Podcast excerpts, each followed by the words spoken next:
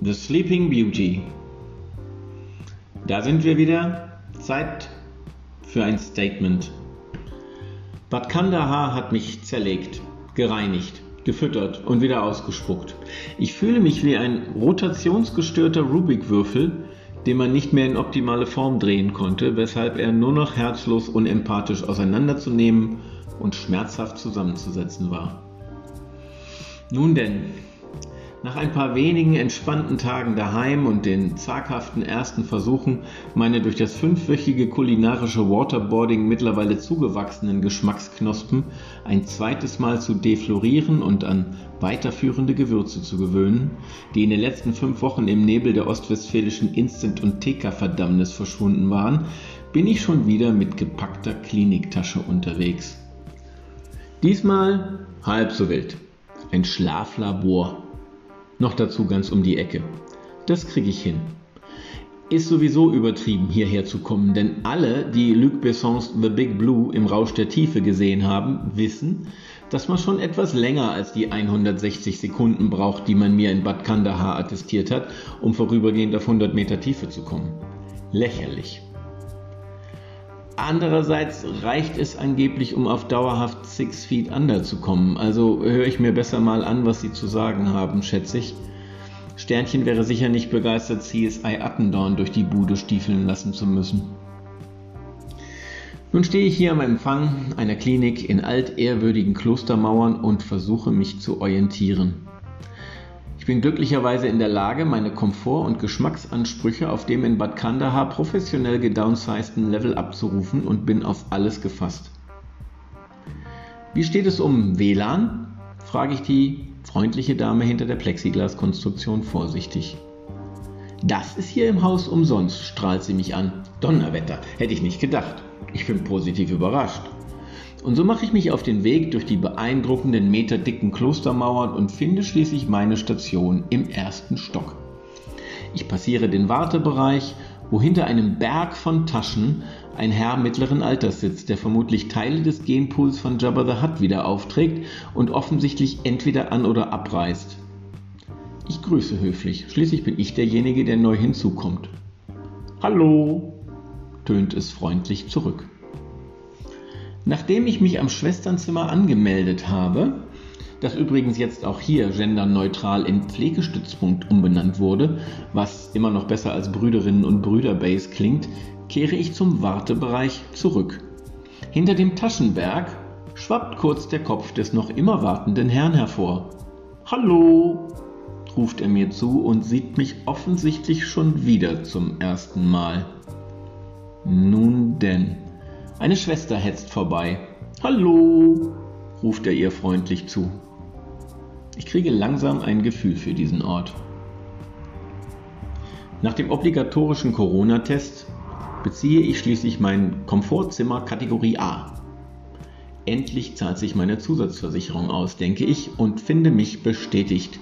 Denn jetzt habe ich ein Bett, einen Tisch und einen Fernseher. Wow. Hinter mir fällt die Tür mit einem deutlichen Trump ins Schloss. Jedenfalls stelle ich mir so Mar-a-Lago vor. Immerhin gibt es ja noch die minderwertigeren Kategorien B und C. Ich betrachte den in dynamischen Grautönen gemusterten Linoleumboden, der, abgetragen und aufgerollt, sicher auch bei Bares für Rares als typisch aus der Zeit vermutlich Historismus durchginge. Jedenfalls muss man für dieses Bootcamp Charme Ensemble sicher ins Gefängnishotel in Petershagen ausweichen oder wenigstens bei zugezogenen Gardinen der Name der Rose noch einmal intensiv ansehen, ohne natürlich Abso von Melks intensiv zwischenmenschliche Erfahrungen adaptieren zu können. Übrigens zum Thema Gardinen. Ich habe hier keine Gardinen. Auch keine Rollos, Jalousien oder Rollläden. Ich wäge kurz ab, ob es Sinn macht, den Schrank, vermutlich ein IKEA Ordinär aus den frühen 80ern, verdunkelnd vor das Fenster zu wuchten, verwerfe dies aber schnell wieder, als ich im Prospekt des Hauses den unmissverständlichen Hinweis finde, wir möchten nicht, dass Sie tagsüber schlafen. Verstanden. Ihr wollt ja meinen nächtlichen Schlaf überwachen. Ich werfe mich auf das professionelle Krankenbett, stelle den Fernseher an und warte. Und so werde ich, wie erwartet, am ersten Abend in den zweiten Stock bestellt und dort von einer Schwester vortrefflich verkabelt. Eine nicht annähernd so angenehme Erfahrung mit einer Uniformträgerin, wie man denken möchte. Denn selbst Jim Carrey als Cableman war hier einfühlsamer. Sie markiert die Haftpunkte der Elektroden unter anderem auf meiner Kopfhaut. Dabei nutzt sie einen klassisch spitzen roten Edding und kann sich offenkundig nicht entscheiden, ob rote Farbe oder mein nach dem Motto mit Blut wird aus Kohle Diamant eruptiv hervorgezaubertes Eigenblut die besseren Markierungspunkte liefert. Ich harre stoisch männlich gefasst aus und ertrage alle diversen anderen Schmähungen der Humanelektrikerin, um es schnell hinter mich zu bringen. Nach ca. 20 Minuten habe ich diverse hermetisch adhäsiv pappende Elektroden auf der Brust. Mir kommen Dutzende bunte Kabel aus dem T-Shirt, die aussehen wie die ungemahlen sehnigen Reste des Separatorenfleischs in Reda Wiedenbrücks Hausmacher. Diese Kabellage harmonisiert vortrefflich mit dem Kabelkonglomerat, welches mir auf dem Kopf und in die Haare geklebt wurde und welches nun ebenfalls an mir hochsteht wie die Erektion eines Penelers beim Anblick der neuen Mathelehrerin in Van Hayens Hot for Teacher. Dazu ein beschlauchter Stecker in die Nasenlöcher und den Bundesverdienst Erste-Hilfe-Koffer am Band vor der Brust.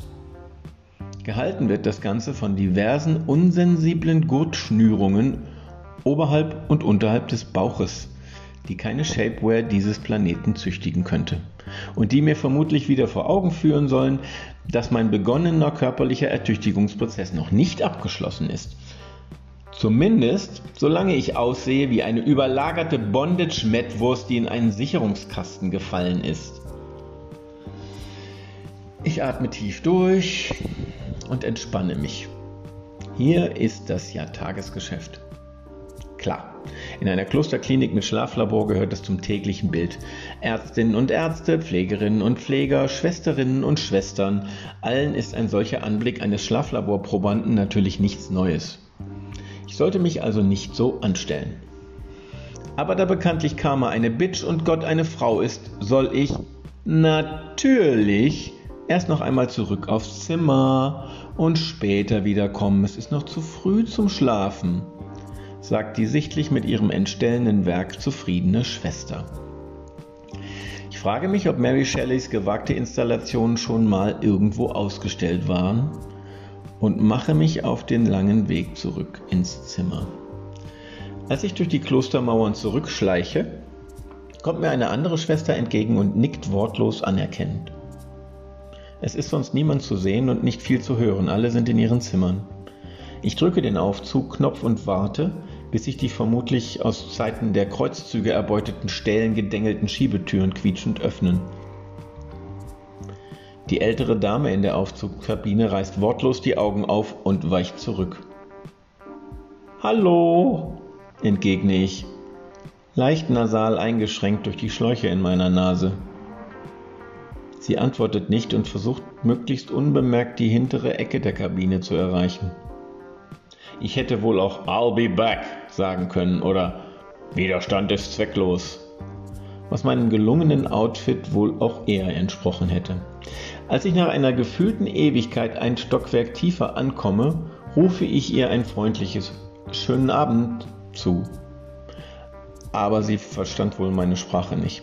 Vielleicht überlegte sie auch, ob man mir nach Mitternacht Fleisch gegeben hatte. Jedenfalls verschwand sie wortlos starrend wieder in den Klostermauern. Zurück im Zimmer entschließe ich mich, noch etwas im Internet zu surfen. Schließlich ist ja WLAN umsonst, nicht wahr? Ich finde nach einer Weile heraus, dass die dicken Wände jegliche Verbindung unmöglich machen, außer auf dem Klo. Humor ist, wenn man trotzdem lacht, schätze ich. Ich verbringe noch einen sehr entspannten Abend in überwiegend sitzender Haltung bevor ich wieder hochschleiche und unter dem wachsamen Auge der Überwachungskameras eine ganze Nacht lang kein einziges Auge zumache. Wir wollen, dass Sie wieder gut schlafen, steht auch in dem Prospekt. Sie haben wohl ein perfides Joint Venture mit OWLs Guantanamo. Ihr wisst schon. Aber ich kriege das hin.